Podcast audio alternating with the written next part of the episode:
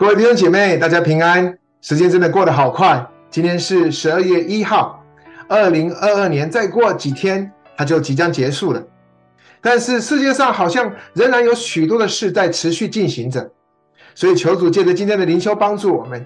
虽然每一天世界好像陀螺旋转着，但是每一位属主的百姓，我们有更崇高的意义活着。阿门。特别当我们在岁末年终的时候，让我们回首往回看。祝福你，你可以看到你过去所走的路径，上帝都赐下恩典的旨由，所以我们都可以大声的宣告：我的神，我的主，你的名是应当称颂的。阿门。让我们一起来读今天的经文：不要为作恶的心怀不平，也不要向那行义的生出嫉妒，因为他们如草快被割下，又如青菜快要枯干。你当依靠耶和华而行善。住在地上，以他的信实为粮，又要以耶和华为乐，他就将你心里所求的赐给你。当将你的事交托耶和华，并倚靠他，他就必成全。他要使你的公义如光发出，使你的公平明如正午。你当默然倚靠耶和华，耐心等候他，不要因那道路通达的和那恶魔成就的，就心怀不平。当止住怒气，离弃愤怒，不要心怀不平，以致作恶，因为作恶的必被剪除，唯有等候耶和华的必承受地土。还有片时，恶人要归于无有，你就是细查他的住处，也要归于无有。但谦卑的人必承受地土，以丰盛的平安为乐。愿神赐福他自己的话。弟兄姐妹，大家好。我们看到今天的经文一开始，诗人说：“不要为作恶的心怀不平，也不要向那心不义的生出嫉妒。”可见，很像只要是活在这个世界上的人，我们都会很自然的为那些作恶的，我们感到心怀不平。我们也会因为经历这些不公义的事，我们心里会不舒服，我们会怒火填膺。甚至我们有时候心里会很不是滋味，好像这些人行恶的结果，竟然比我们这些守规矩的更顺利呢？那弟兄姐妹，老实说，我自己刚读这段经文的时候，我其实很自然的也有这样的想法，那就是我们对作恶的心怀不平，有什么不对呢？当我们看到这世上不公不义的事，当我们在今天这种现实的社会当中看见了为着自身利益的在位者，当他们同样的在玩弄选举语言的时候，甚至我们看到教会当中也许也有一些不公不义的事，那么到底我们这些行公义、好怜悯的基督徒，我们要如何不要心怀不平呢？那在过去。当我在读圣经的时候，我有时候会自然的觉得，圣经它好像都在说标准答案，所以因为是圣经嘛，好像只有圣人才做得到，所以有时候我们不要这么拘谨，我们尽量就好。那上帝也知道我们是软弱的，不是吗？但是各位，如果你当你继续读的时候，你看到第二节说，因为他们如草快被割下，又如青菜快要枯干。那我们在第十节也看到，还有片时，恶人要归于无有，你就是细查他的住处，也要归于无有。各位，当我读到这里的时候，我心中的罪恶感顿时减轻了许多。原来我发现三十七篇的作者，他也跟我一样，当他经历这些不公义的事的时候，他的心里也跟我们一样。他恨不得这些作恶的遭受应得的报应，他恨不得这些人在地球上消失。但是各位，我后来又在想，那这样的想法也不对呀，因为这是我自己主观的想法。那换句话说，真实的情况就是这些作恶的人，他们仍然存在。真实的情况就是这些作恶的，他们仍然逍遥法外。甚至这些作恶的，他们还过得比我们好，所以即便我们恨得牙痒痒的，即便我们整天都在我们的群组里面抱怨、辱骂，甚至我们同仇敌忾的在指责，我要说，这些丝毫不能够改变什么，反而会让我们陷入一种走不出来的苦毒以及仇恨的氛围当中。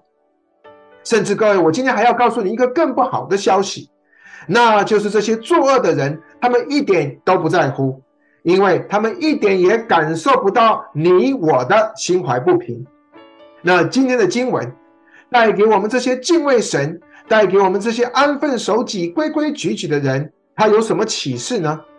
各位，原来我看到上帝他不是要我们不能够有情绪，上帝也不是说我们不能够发怒。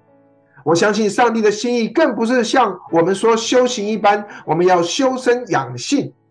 弟兄姐妹，这里说的不要为作恶的心怀不平，也不要向那行不义的生出嫉妒。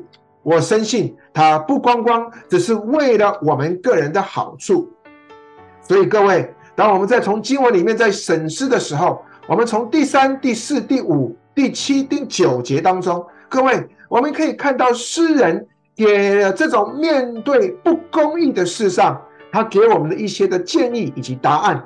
在第三节当中，我们看到诗人说：“你当倚靠耶和华而行善。”住在地上，以他的信实为粮。第四节说，又要以耶和华为乐，他就将你心里所求的赐给你。第五节说，当将你的事交托耶和华，并倚靠他，他就必成全。第七节说，你当默然倚靠耶和华，耐心等候他。第九节说，因为作恶的必被剪除，唯有等候耶和华的必承受地土。各位，我们看到这边作者要我们依靠上帝，作者要我们把行公义的主权从我的身上再一次的交还给上帝。那更重要的是，他要我们耐心的去等候上帝。亲爱的弟兄姐妹，前面我说过，过去我读圣经的时候，我好像觉得圣经它都在给我们标准答案，所以因为它是圣经嘛，好像只有圣人。才能够达得到圣经里面所说的，但是感谢主，我后来一点一点的明白说，圣经它其实不是一本教科书，圣经它也不是一本参考书，好像仅空只有我们参考而已。因为有时候我们觉得圣经所论述的跟真实的现况差距太大，所以亲爱的弟兄姐妹，如果我们有这样的想法的时候，我们要特别小心。圣经它不是在自己有需要，或者是别人有需要的时候，我们才去翻圣经来查一查，或者在危难的时候赶快翻开它，好像刚好翻开的那一页就是上帝要对我说的话。所以，我们回到经文，我们可以问自己：为什么我会为作恶的心怀不平呢？为什么我会为那些行不义的生出嫉妒呢？原来有没有可能是，其实我没有耐心的在等候这位上帝，我更是没有全心的来倚靠这位上帝，以至于这行公义的主权，我认为反而在我的手上。那换句话说，我之所以会心怀不平，就是因为上帝啊，你没有照我心所想的来成就。我之所以生出嫉妒，因为是我看到上帝。你怎么没有因为我规规矩矩而赐福我呢？反倒那作恶的他过得比我更好。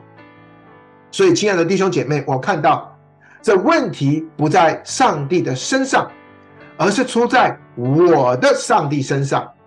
因为我的上帝他应该是赏罚分明，我的上帝他应该是黑白分明，我的上帝他应该是无事不报。而是时间未到呢？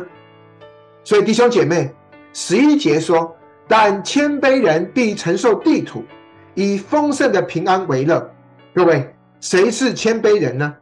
我相信答案就在刚才我们念的经文当中，因为在过去这三四五七九节当中，诗人他同样的经历过这样的挣扎，但是他发现，当他的心里面产生这种忧虑、烦恼、自怜。义愤填膺，甚至是怒气，那这些的情绪都在一点一点的吞吃我们的内心，并且它是毫无帮助。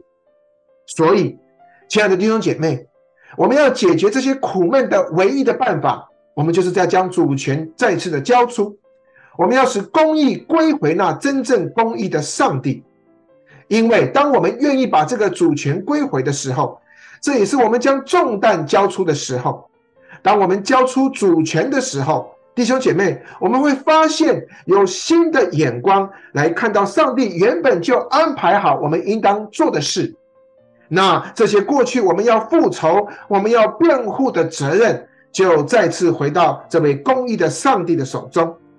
那当我们真的如此做的时候，弟兄姐妹，你会发现，我们就能够渐渐的不再为这世上不公不义的事烦恼，因为我们深信公义的主权在这上帝的手中，也因为这样子，我们就能够因为交托享受神所赐这丰盛的平安为乐。阿门。